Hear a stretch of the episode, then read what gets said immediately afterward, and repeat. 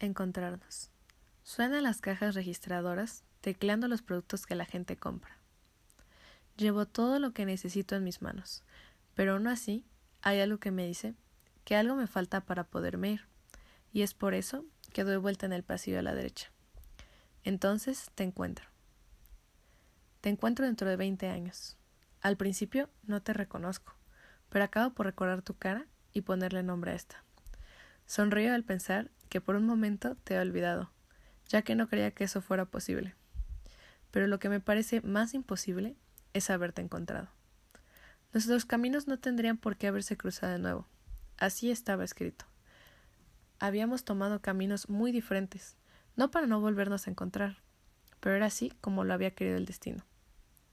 Busco tu mano izquierda y encuentro justo lo que estaba buscando. Un anillo.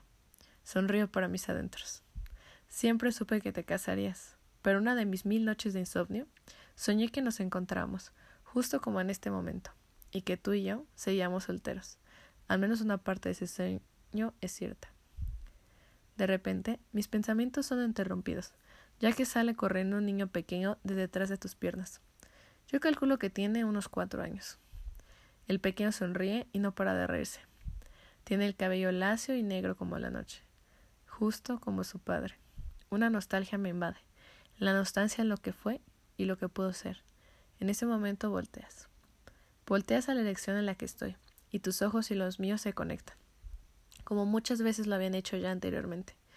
Sé que me has reconocido, a pesar de que ha sido menos de un segundo. Y solo eso ha bastado para darme la vuelta y abandonar el lugar. No es el momento para que nos encontremos. Jamás será el momento para que nos encontremos. Porque como debe haber sido y de haberse quedado, es que tú y yo nunca volviéramos a vernos.